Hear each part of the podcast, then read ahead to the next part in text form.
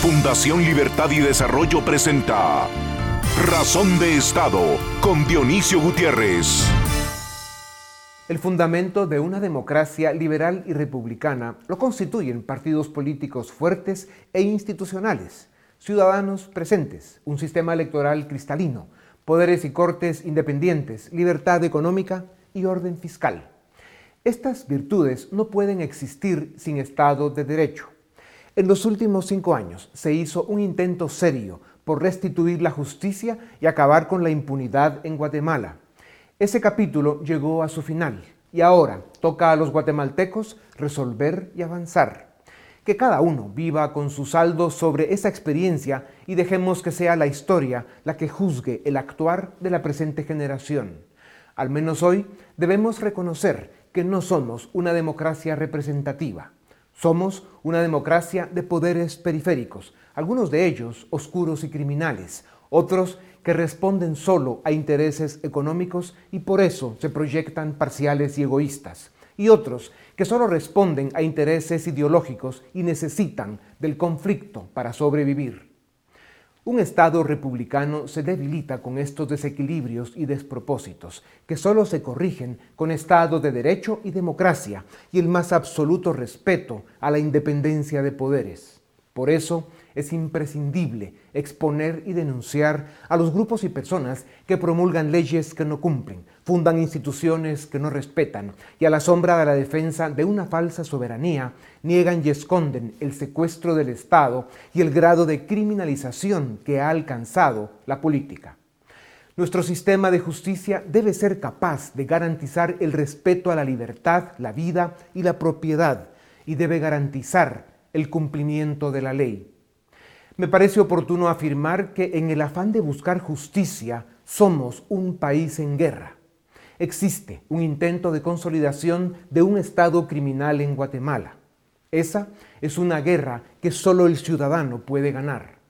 Por eso hoy el objetivo debe ser vigilar a las comisiones de postulación de Cortes de Justicia y al Congreso que las elegirá.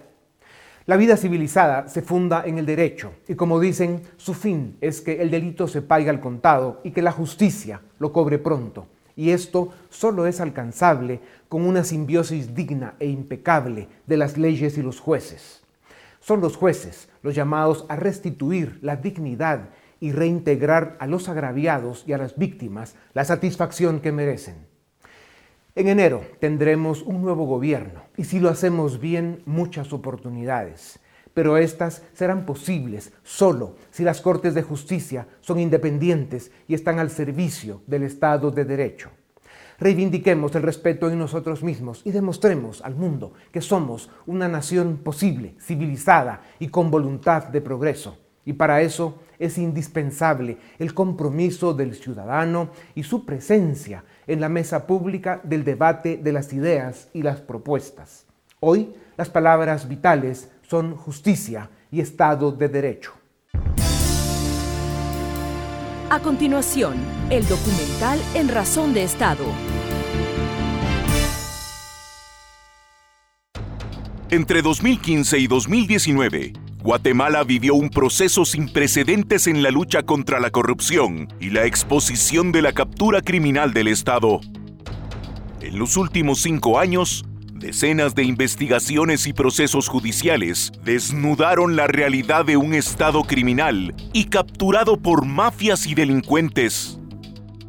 El saldo de este proceso habla por sí solo de la magnitud del problema de corrupción en Guatemala más de 70 casos judiciales de alto impacto, más de 900 imputados por delitos de corrupción.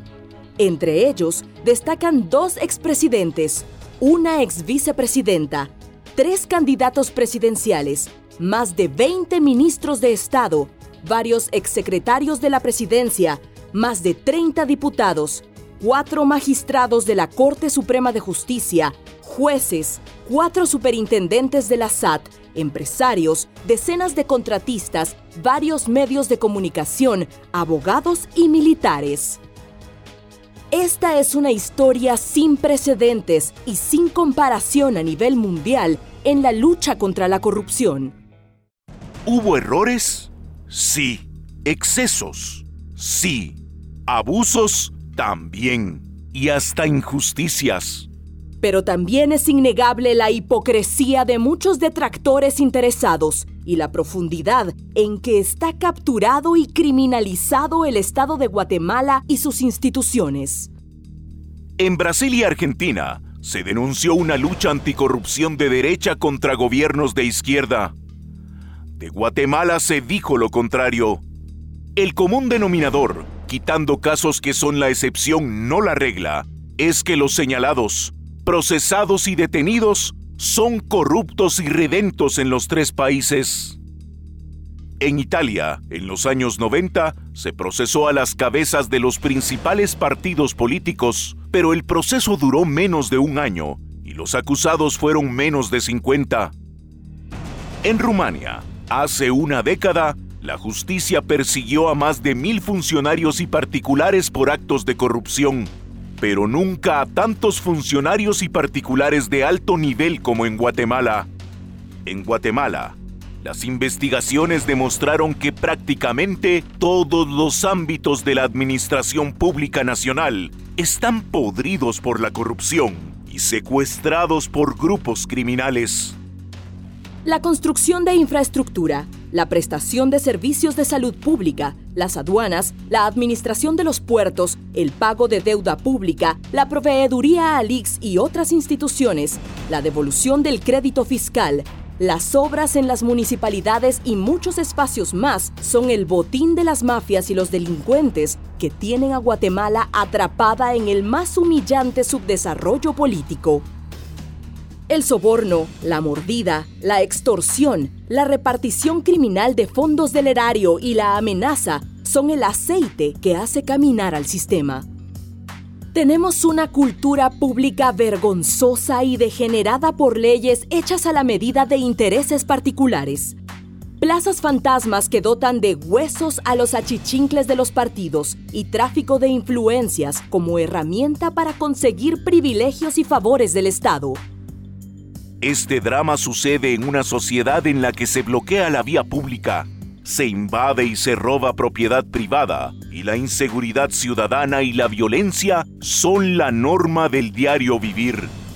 Este drama sucede en una sociedad en la que el narcotráfico nos está convirtiendo en un narcoestado a una velocidad escalofriante. Este drama sucede en las narices de la justicia y de las fuerzas oficiales de seguridad, y con la indiferencia, el apoyo hipócrita o la complicidad de una parte importante de una élite económica egoísta y superficial, rancia y cavernícola, que no se entera que el sistema que ha ayudado a construir terminará devorándola. Este es el ambiente con el combustible perfecto para la industria del conflicto y para los populistas que promueven la implosión del sistema para dar una medicina peor que la enfermedad. Las campañas electorales de los partidos dominantes como la UNE están manchadas con dinero del narcotráfico y la corrupción, dinero ilícito que usan para perpetuar el círculo vicioso de la ambición y el ladrocinio del dinero público. En resumen, en esencia y en pocas palabras, la política se convirtió en un monstruo con vida propia que se alimenta a sí mismo. El sistema de saqueo sistemático y permanente se corona con un sistema de justicia diseñado para la impunidad. Y la captura criminal del Estado se consolida con el secuestro de las altas cortes de justicia, fenómeno brutal, lamentable y vergonzoso que sucede en este momento a través de unas comisiones de postulación frente a la mirada ingenua, desinformada y hasta cómplice de una sociedad víctima de sí misma y víctima de una clase política mediocre y corrupta dominada por criminales. Esta es la realidad. Nuestro sistema está diseñado por la corrupción, desde la corrupción y para la corrupción. Sus protagonistas y sus cómplices quedaron desnudos frente a los ojos de la ciudadanía. Eso de ver reyes caminando desnudos, a algunos no les gustó. Las máscaras se cayeron, pero ahora toca preguntar, ¿cómo seguimos luchando contra la corrupción? ¿Y cómo liberamos un Estado capturado por criminales? Luchar por la justicia y el Estado de Derecho es un esfuerzo necesario e ineludible que se debe realizar por guatemaltecos y para los guatemaltecos. Debe ser un esfuerzo que consolide la diferencia entre quienes durmieron tranquilos los últimos cinco años y aquellos que temieron la llegada del amanecer.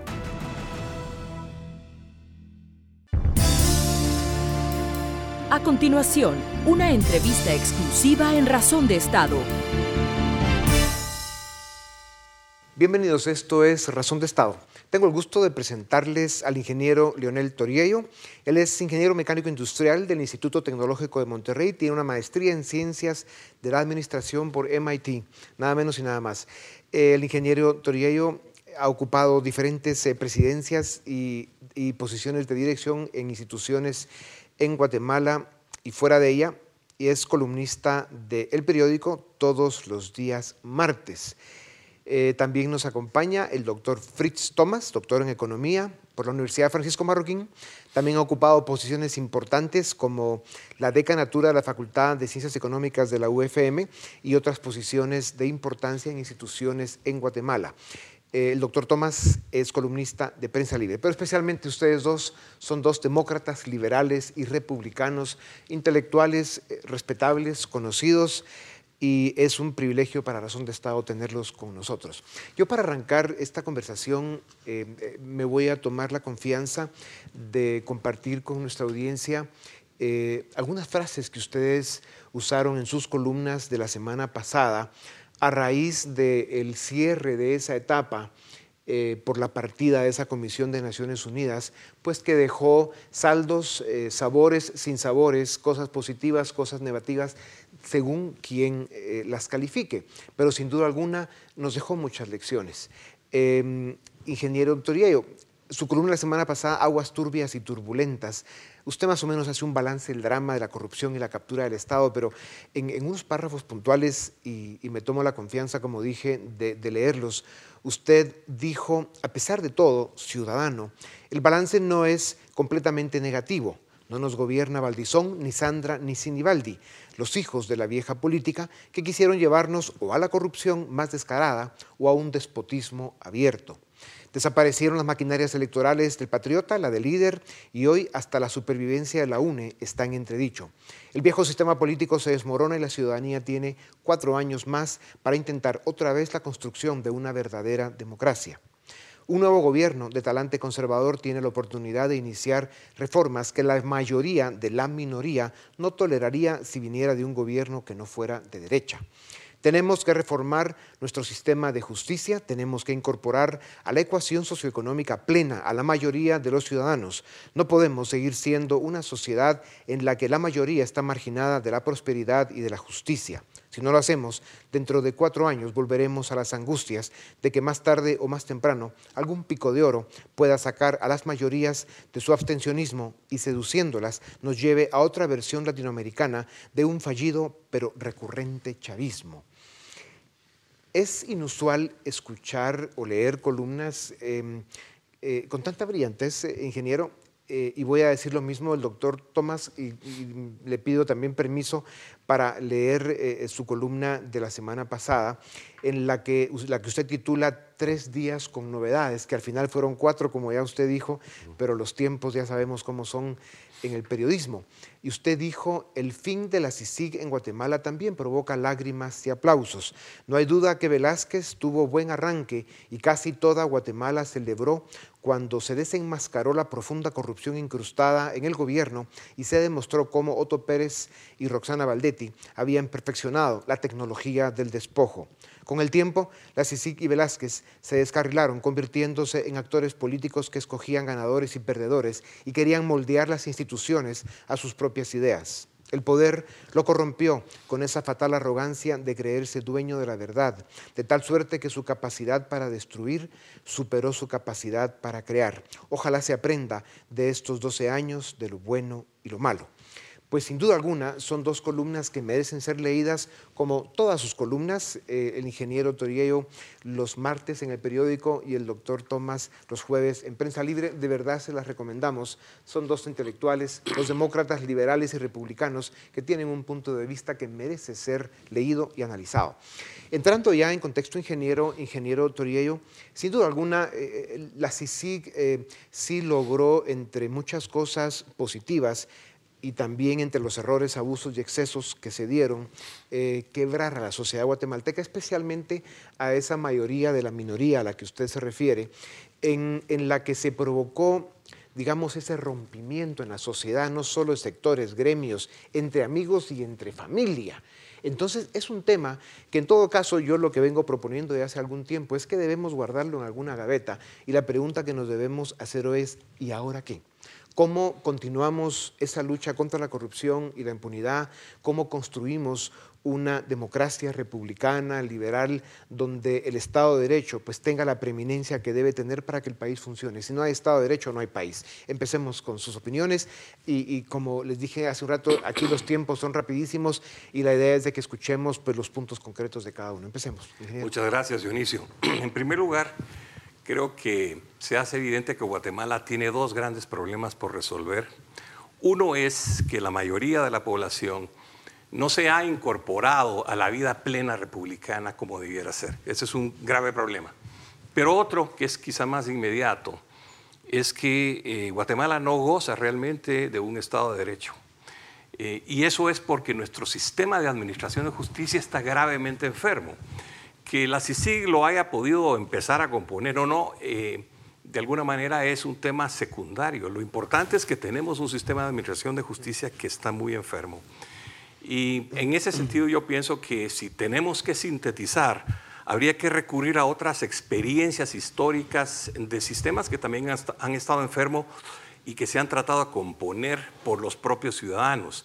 Yo he hecho referencia en algunas de mis columnas a un eh, mártir de la justicia italiana de apellido Falconi, era un fiscal general que fue ascendiendo por el sistema de administración de justicia en Italia, enfrentándose a las mafias de ese país. Básicamente él, él decía, hay que considerar al sistema de administración de justicia como un sistema de cuatro eslabones. Aquí le llamaríamos la policía, el Ministerio Público, los tribunales y el sistema penitenciario.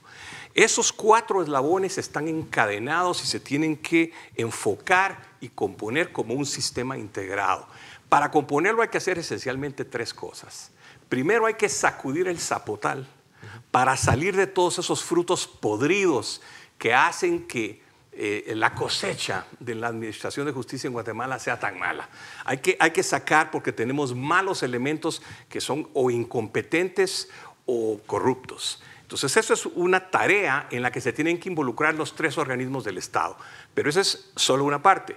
En segundo lugar, tenemos que modernizar los procedimientos que usa el sistema de administración de justicia para que los nuevos integrantes utilicen el sistema adecuadamente, para que sea posible, como es en otros países, que cuando alguien comete un crimen, se detecte que se cometió el crimen, se localice, ubique y capture al criminal y después se le procese con eficiencia.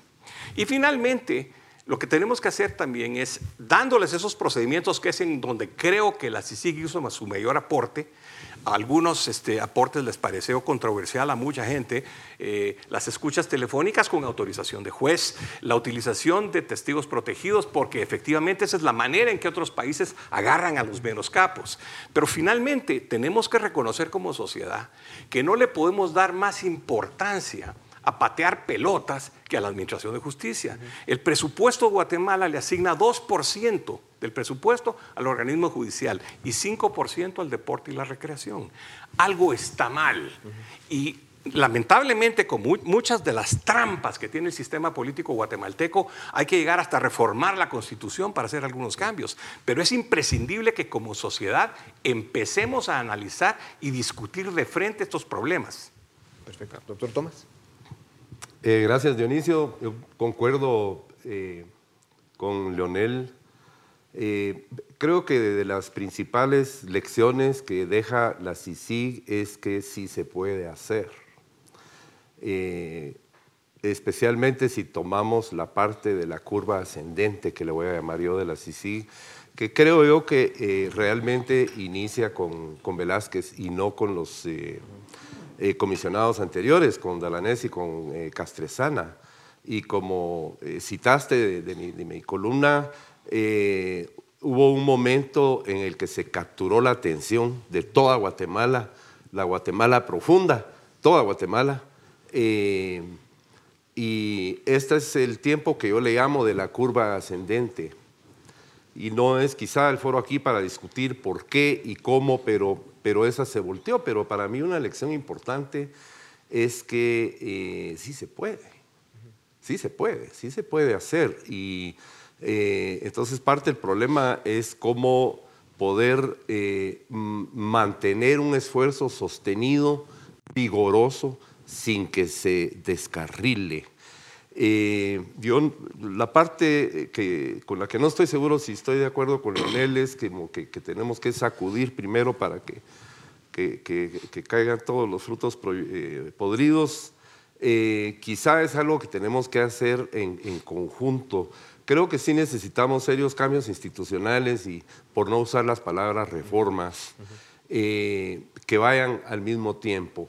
Ahorita precisamente se está llevando a cabo lo que yo llamo un concurso de belleza, que se conoce como las comisiones de postulación, que son concursos de belleza que se realizan cada cinco años, donde desfila un montón de gente y hay un jurado que escoge y dice estos son los más bonitos. Es un, es un mal sistema. Yo creo que eh, es, es un mal diseño, completamente mal diseño de sistema eh, como suelen ser muchas cosas en Guatemala, con un excesivo formalismo. Yo estuve, eh, yo formé parte de tres comisiones de postulación para la Contraloría General de Cuentas y es una pesadilla, es una pesadilla de, formalismo.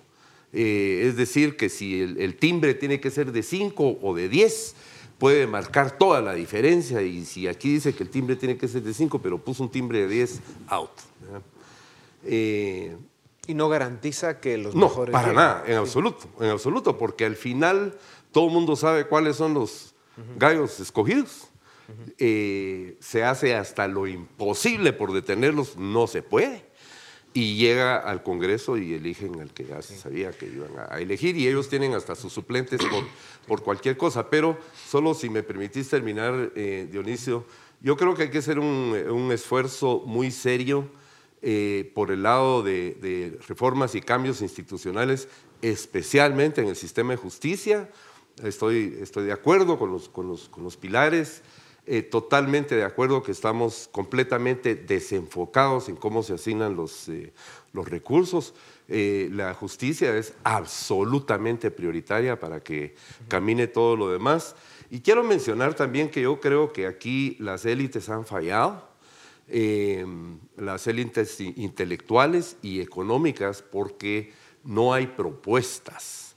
Y cuando digo propuestas me, refiero no a ideas, sino a propuestas formales y especialmente proyectos de ley. Entonces nosotros tenemos, eh, veamos eh, los últimos cambios que se hicieron a la, a la ley electoral y de partidos políticos. ¿Por qué pasó esa? Porque era la que había. Y algunas personas tuvieron la iniciativa y se rumora que estaba el embajador, que estaba la CICI, pero a la hora de considerar eh, qué hacer y reformas, solo había una opción. Entonces no hay suficiente generación de buenas ideas y especialmente de proyectos de ley en, la dirección correcta. Me parece a mí que la escasez de propuestas a la que se refiere Fritz es resultado de un diseño deliberado de un sistema político que se concibió como una manera de anestesiar la opinión pública e impedir que realmente los temas candentes de la política guatemalteca se discutieran abiertamente. La última, el último proceso eleccionario es una evidencia de que no se discuten las propuestas. Hay propuestas que se sobreentienden, que están implícitas en el planteamiento. Este candidato es más o menos de derecha, este es más o menos de izquierda, pero se cuidan mucho de no explicitar qué es lo que está detrás de sus, eh, candidaturas, porque la sociedad guatemalteca, en términos generales, ha preferido no hablar de las cosas delicadas. Y sobre eso, precisamente, ingeniero, más de un 75% de guatemaltecos ha expresado, incluso todavía el día de hoy, su apoyo a CICIG y al esfuerzo que hizo CICIG. Pero realmente lo que la inmensa mayoría de guatemaltecos queremos es justicia, Estado de Derecho, que se respete la ley, que los criminales eh, pues, eh, enfrenten su día en la Corte. Hay más de 900 personas imputadas, procesadas por el sistema de justicia, un esfuerzo que se hizo básicamente en los últimos cuatro o cinco años, eh, debido en gran medida a, a ese saldo positivo que se puede del que se puede hablar de lo que hizo Sisi con autoridades del sistema de justicia, con errores, excesos y abusos, que los hubo, pero que en todo caso lo que se debió haber buscado era corregirlos para perfeccionar realmente que la justicia sea pronta, cumplida, igual para todos y que, por sobre todo eh, sea fuerte y que las instituciones prevalezcan. Pero el, problema de fondo que tenemos acá eh, lo dibuja muy bien la novedad que reconoce em, Manuel Valdizón, el, el infame ex candidato presidencial, el fundador de Líder, personaje que está preso en Estados Unidos en este momento, cuando él de su puño y letra confiesa que manipuló y, manejaron dinero, mordidas y sobornos para escoger autoridades en las máximas cortes de justicia del país. Lo hemos visto con estos personajes como Gustavo Herrera, el rey del tenis, y esos, esos grupos siguen operando y en este momento están haciendo un esfuerzo extraordinario por regresar a como todo era antes. Lo están haciendo de forma distinta están metiendo a otros operadores, están mandando más mandos medios en ese desfile de belleza del que el doctor Tomás hablaba, y aquí el riesgo que se está corriendo, pues ya sin, sin nadie, sin una sociedad, sin élites que estén presentes, vigilantes y haciendo propuestas, el riesgo es que lo poco que se haya podido avanzar, no solo se puede perder, sino se puede consolidar ese estado criminal que se ha venido construyendo en Guatemala desde hace tantos años. Esa es la verdadera amenaza que tiene Guatemala en este momento. Por eso, el, trabajo de, de esas comisiones de postulación y la elección que al final haga, el Congreso de los magistrados de las máximas cortes de justicia es determinante para el futuro de Guatemala.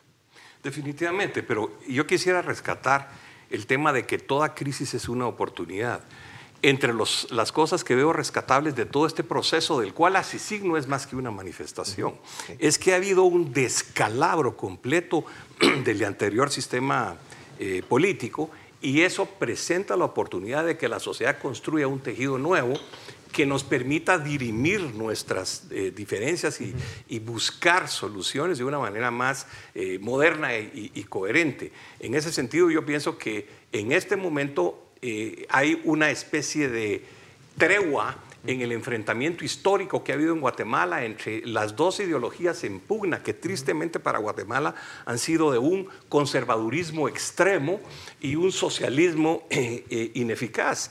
Y nosotros no hemos logrado que se articule realmente una propuesta como la que, digamos, nos define a nosotros ideológicamente, que es liberal, republicana auténtica es un momento en que se puede generar, en estos cuatro años que vienen, se puede generar esa oportunidad, se puede concretar. Y de hecho, el presidente electo eh, tiene la eh, rara oportunidad de que tiene una expectativa de la población que quiere que las cosas mejoren, que quiere que las cosas se resuelvan, y él no va a tener el tipo de resistencias que tendría un candidato distinto que no fuera percibido como él, que viene de un partido de derecha. Siendo él un candidato que viene de la derecha, probablemente tenga menos resistencias y pueda responder a estas expectativas de la población. Esa es la oportunidad que hay ahorita. La resistencia a la que usted se refiere habría venido de, de los grupos ultraconservadores. Correcto. Correcto. Doctor Tomás. Sí, eh, bueno, en eh, tu programa la semana pasada eh, mencionaste ¿Por qué fracasan las naciones? que es el título de un libro de sí. y Robinson, y ellos resaltan precisamente lo que mencionaba Leonel ahorita, este, que las llamadas coyunturas críticas son también eh, oportunidades y es clave que qué dirección toman en esa coyuntura crítica cuando, cuando las instituciones y, la opinión pública están como en un estado de flujo y de indefinición.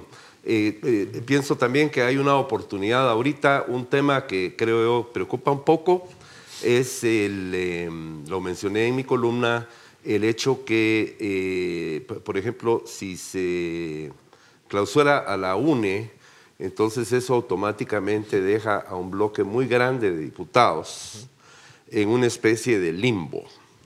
Eh, eh, esta no es de ninguna manera una defensa de la, de la UNE, pero entonces a mí me, me, parece un poco, no sé, que, un, que funcionarios no electos eh, puedan con un plumazo básicamente inhabilitar a todo un bloque de diputados electos. No, no, no, no me suena mucho. Eh, y creo que eh, es, ese puede ser un problema. Ese puede ser un problema, pero nuevamente puede ser también una oportunidad. y solo porque mencionó al nuevo presidente que viene, no sé si estarías si estarían de acuerdo, pero que eh, de las cosas más importantes que el ejemplo venga desde arriba. Y es algo que nos ha faltado. Estaba viendo en redes sociales, hoy alguien eh, puso una foto vieja de cuando estaban eh, Colón y Sandra Torres y Otto Pérez protestando contra la corrupción de Alfonso Portillo. Brutal. Entonces, Así es. yo creo que alguien que hace una posición de liderazgo de esta manera tiene una responsabilidad tan importante de dar un ejemplo absolutamente vertical. O sea, somos sin duda alguna víctimas de un subdesarrollo político brutal en una nación donde las élites no han evolucionado lo suficiente, élites autonombradas porque nadie les ha puesto el título, sino ellos se lo creen o todos no lo creemos, aunque sí las hay. Y esos ciudadanos, eh, digamos, capaces que deben estar presentes haciendo propuesta y diciendo las cosas como hay que decirlas, pues tienen que dar un paso al frente y, hacer ese trabajo que sigue pendiente, porque el problema es que no está sucediendo. Nos quedan eh, segundos nada más. Eh, si están de acuerdo en que el sistema de justicia necesita una serie de arreglos, de reformas, de composturas para que pueda funcionar realmente. Hay que eh, corregir lo de las comisiones de postulación, hay que manejar el tema del amparo, hay que, hay que hacer un montón de reformas al sistema para que sea más operable y que garantice que no solo llegan los mejores, sino que además va a haber más transparencia, etcétera. Ese es uno de los grandes esfuerzos que tenemos y, estamos viendo que es una necesidad muy sentida de la mayoría de pueblos latinoamericanos. El Salvador está buscando la forma de hacerlo. Ecuador, con el presidente Lenin, está en una propuesta similar. O sea, eso es algo muy importante. En los segundos que nos quedan, comentario final. Sí, yo diría que ahorita la ciudadanía tiene que involucrarse. Eh, tiene que haber un, eh, amanecer político nuevo eh, eh, tienen que surgir nuevos partidos, nuevas expresiones políticas eh, y de hecho todavía no ha terminado este proceso, digamos, de muerte del viejo sistema. El Congreso actual y el Congreso que se dice que quedó electo, no está claro cómo haya quedado electo. Todavía el Tribunal Supremo Electoral, aunque formalmente ya dio su sanción, tiene muchas... interrogantes que responder. Ese proceso tiene que darse para que surja realmente algo nuevo. Doctor. Sí, vamos a estar, creo, amarrados durante los próximos años con los magistrados que van a escoger estas eh, comisiones de postulación y eso podría ser un gran talón de Aquiles. Yo creo en lo personal que eh, uno de los motivos por los cuales falló la CICI es que no tenía los contrapesos adecuados, precisamente en la Corte Suprema de Justicia y en la Corte de Constitucionalidad, que yo al menos tenía más la impresión que le seguían el juego para que no fueran ellos los próximos. Pero necesitamos eh, urgentemente eh, los liderazgos, tanto en el organismo judicial como en el Congreso, como en el Ejecutivo, que tengan la solvencia moral. Y no habrá que olvidar nunca que al final el monstruo criminal que tiene controlada buena parte del organismo ejecutivo, del organismo legislativo y por supuesto el judicial también operaron e hicieron todos los esfuerzos posibles para aniquilar a esa Comisión de Naciones Unidas que en alguna medida se buscó su propio destino. Ojalá que Guatemala...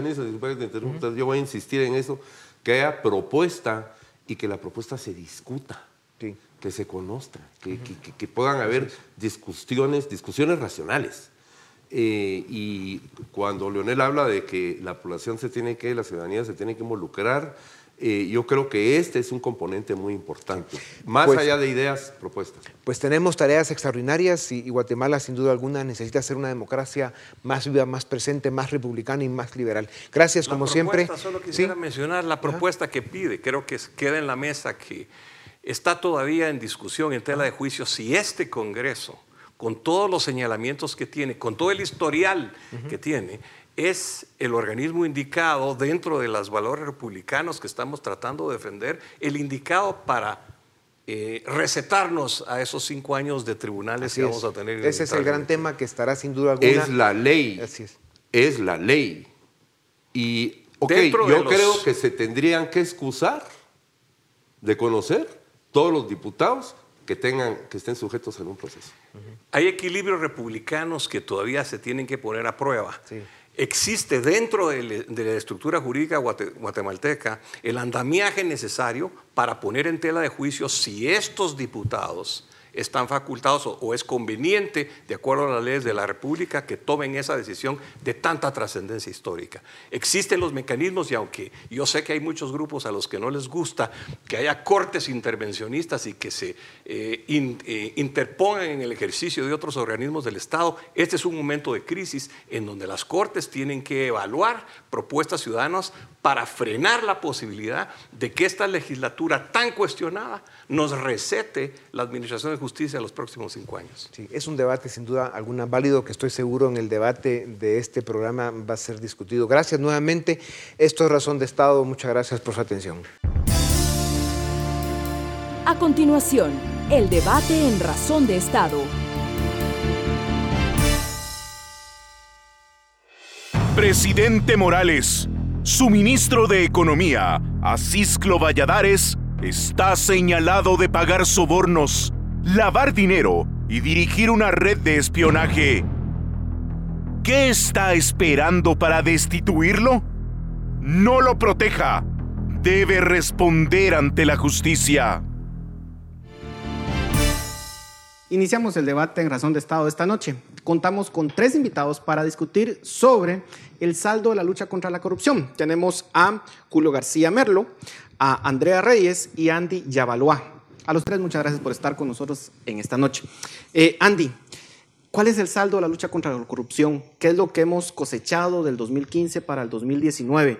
Sabemos que hay personas que están a favor, personas que están en contra. ¿Cuál es tu lectura? Bueno, en primer lugar, que, hay un saldo claro que permite que toda la población estemos en el entendimiento de que lo que escuchábamos antes por, del boca a boca se comprobó. Efectivamente, el Estado de Guatemala está cooptado. Hay ejemplos muy, muy manifiestos de esto, muy claros, eh, al menos desde mi punto de vista. El caso de la señora Valdetti, el caso del señor Otto Pérez, son manifiestos en, de esta lucha. Pero no solamente estos casos. El Ministerio Público a través de la FESI y a través de, quien ejerció labores de creyente adhesivo, como fue la Comisión Internacional contra la Impunidad en Guatemala, la famosa CICIG, eh, lograron demostrar más de un centenar de procesos en los cuales se puede llegar a establecer, siguiendo por supuesto el debido proceso, ¿verdad? La responsabilidad de muchas personas en una serie de, situaciones que lindan con lo legal. En ese orden de cosas creo que ese es un saldo positivo. Y solo quiero agregar algo más. Esto definitivamente no se puede acabar ahí. Solo porque una comisión se haya, haya, terminado su mandato no quiere decir que esto se tiene que acabar y que tenemos que ser los guatemaltecos los que tomemos ese estafeta. ¿Tu lectura es la misma? ¿Estás de acuerdo con que esto ha sido positivo o ha tenido también aspectos negativos? A mí me gusta ser eh, muy pragmático y optimista. Tenemos ya una situación dada, tenemos un experimento de 12 años que para que bien o para dio resultados del 2015 para acá, Dio distintos resultados que hay que evaluar, creo que uno por uno, hacer eh, desmenuzar cada uno de los resultados. Estoy de acuerdo que casos como el de la línea de Otto Pérez en el año 2015 pues se revelaron estructuras que probablemente todos sabíamos, que todos conocíamos, se sabía eh, pero no se había logrado desenmascarar. Yo fui a la plaza pública a protestar como la mayoría de ciudadanos indignados y vimos eh, salir a la luz esos casos. ¿Pero Eh, ves aspectos negativos? hay aspectos negativos, definitivamente. Creo que hay mucho por mejorar. O sea, el sistema como tal, yo cuestiono eh, que no se mejoró, eh, salvo ciertos casos de trascendencia que llevaba sí, que se llevaban en juzgados de, de mayor riesgo, pero la gran cantidad de casos eh, penales eh, existe una saturación y un sistema penal que no funciona. Los altos índices de impunidad aún se mantienen. Yo litigo eh, diariamente en tribunales y veo que tengo casos que tienen 5, 6 o 10 años eh, completamente documentados, estafas sencillas de un eh, contador que falsificó cheques y que O sea, robó. tu crítica es que solo se tocaron aspectos o casos específicos, pero el sistema como tal sigue operando tal cual. Esa es tu crítica. Sí, de- a- algunas de las críticas. y yo diría de nuevo, yo quisiera ser propositivo. Creo que hay aspectos a mejorar, que tenemos una oportunidad a futuro, que tenemos que señalar esos aspectos a mejorar y trabajar en cambiar nuestro sistema. Yo tengo algunas propuestas concretas, digamos, algunos de los, de los fallos estratégicos que hemos tenido. Una de ellas es, por ejemplo, eh, que debemos cambiar a una estrategia 95-5. Eso es, eh, yo la llamo así, eh, cambiar de desjudicializar el 95% de los procesos y llevar únicamente el 5% de los casos a juicio. Esa es una estrategia que se lleva a cabo en los países modernos. Nosotros queremos llevar el 100% de los casos a juicio. Eso es Y imposible. eso implica cambiar el Ministerio Público. Ahora, Andrea, eh, ¿cuál es tu lectura? ¿Con quién estás de acuerdo? Eh, con los dos y al mismo tiempo con ninguno. Es que yo lo veo desde, un poco, desde un punto de vista un poco más social, ¿verdad? Este, eh, estos cuatro años, que fueron cuatro años de dispersión, diría yo, y de, y de estiras y encoges durante los cuatro años, eh, dejaron a una sociedad en resistencia, la verdad. O sea, todos nos enteramos de qué es lo que está pasando cada vez que hay algún caso grande de corrupción, todos nos estamos enterando de todo, pero no hemos terminado de reaccionar qué es lo que estaba pasando. Y lo que dice el licenciado Merlos tiene toda la razón en decir que no han habido cambios sistémicos importantes. No ha habido un proceso de reforma importante que implique que, el- que, el- que el- que los casos puedan eventualmente disju- disjudicializarse antes, conocer reparaciones eh, en vez de castigos penales que son muy severos y a veces draconianos, ¿verdad? Eh, ten- la, la sociedad está ahorita todavía muy aletargada, yo no sé si decir aletargada porque sí está pendiente de lo que está pasando, pero al mismo tiempo no hay una, no hay una forma de poder capitalizar esa, esa- ese, ese conocimiento de las cosas para poder hacer un cambio de cultura política como tal Ahora- y de descoptar el Estado por ahí. De, de hecho, Julio mencionaba algo que tú mismo fuiste a protestar y mucha gente lo fue eh, al inicio en el 2015, pero luego, como dice Andrea, todo eso eh, comenzó a disminuir, la gente parecía que ya no le entusiasmaba tanto la lucha contra la corrupción. ¿Qué Y pasó es- realmente? y es que, hay que aquí hay que tomar en cuenta algo ustedes. La lucha con la- contra la corrupción sonaba interesante en 2015 porque se estaba refiriendo a un tercero. Sí, ¿Mm? Y se estaba refiriendo con un tema que indigna en, en términos generales a la sociedad guatemalteca de clase media, seamos honestos, y es el tema económico. Pero cuando esa lucha empieza a tocar otras puertas, la cuestión como que ya no se, no se plantea tan interesante y hasta, hasta temerosa. Eh, yo sí quiero destacar algo importante que, que decía aquí Julio, y es, y es lo siguiente. Está bueno que intentemos eh, cambiar el sistema y que tengamos esta, esta idea, Julio. Yo, estoy, yo soy muy partidario de eso. De hecho, me hace mucho clic. Pero a mí, yo primero llamo la atención, seamos honestos, en qué país estamos. Va a llegar una propuesta de estas al legislativo y lo que va a salir es lo que teníamos en septiembre de 2017, Julio. Seamos honestos. Primero, si vamos a tener un cambio necesario, yo creo que tenemos que empezar a generar cambios exigidos por la ciudadanía, eso sí, no solo por abogados, sino exigidos por la ciudadanía y que permitan que del legislativo salga algo de beneficio para toda la sociedad, como dice el artículo 1 de la O Constitución. sea, primero hay que depurar el sistema, eso es lo que estamos diciendo. Eh, Julio. eh, yo eso es lo que planteo. Yo quisiera ahondar sobre, sobre esa propuesta que, que, eh, traigo. No es una propuesta, digamos, simplista. Eh, definitivamente tenemos que hacer una radiografía del Estado. Un- la- el combate a la corrupción no es simplemente eh, investigar y evidenciar al corrupto y meterlo en un proceso que va a durar cinco u ocho años y que se va a saturar el sistema. Esa no es una lucha contra la corrupción. En primer lugar, como todo, todo aspecto de política criminal, debe haber una prevención. Eh, hay muchos delitos, ¿verdad? O sea, hay delitos ambientales, delitos tributarios, delitos violentos, delitos de corrupción, y no tenemos nosotros una política criminal de prevención. Hemos visto cómo el Estado está cooptado de plazas fantasma, de contrataciones eh, sin ningún tipo de regulación. Lo, que pasa es de que también cualquier política que se quiera hacer, aquí pareciera que los funcionarios públicos son expertos en cómo logran jugar con el sistema y salirse con la suya. Y lo que vemos son personajes que literalmente roban abiertamente y que luego eh, ostentan la riqueza que tienen y obviamente la población se indigna ante eso. Luego, pedir que esas personas salgan libres, verlos que disfrutan de lo que se han robado, es sumamente frustrante, ¿o? Definitivamente. ¿Esa es tu propuesta? Definitivamente. Eh, no, eh, definitivamente no, no traigo una propuesta de que la gente salga libre sin, sin ninguna pena ni ninguna condena. Es todo lo contrario. Eh, yo siempre pongo ejemplos, casos de corrupción de Guatemala, que en un sistema como en Estados Unidos han dado resultados. Desjudicializándolo significa no llevar a juicio, no significa impunidad. Por ejemplo, el caso de Portillo.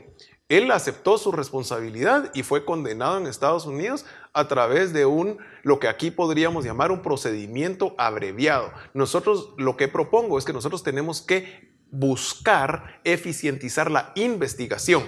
Básicamente de tal forma que el fiscal tenga un caso tan sólido que convenza al propio sindicado de que si se va a juicio va a perder eso va a desjudicializar es, para no incluso la CICIC, perdonen que lo mencione, con la famosa propuesta de aceptación de cargos y luego ya todos empezaban a decir, como eso lo propuso la CICIC, eso no, no, puede, no puede funcionar. Incluso se decía que era un mecanismo de extorsión y que la gente... Pero esa ley de aceptación de cargos sí tenía muchos defectos.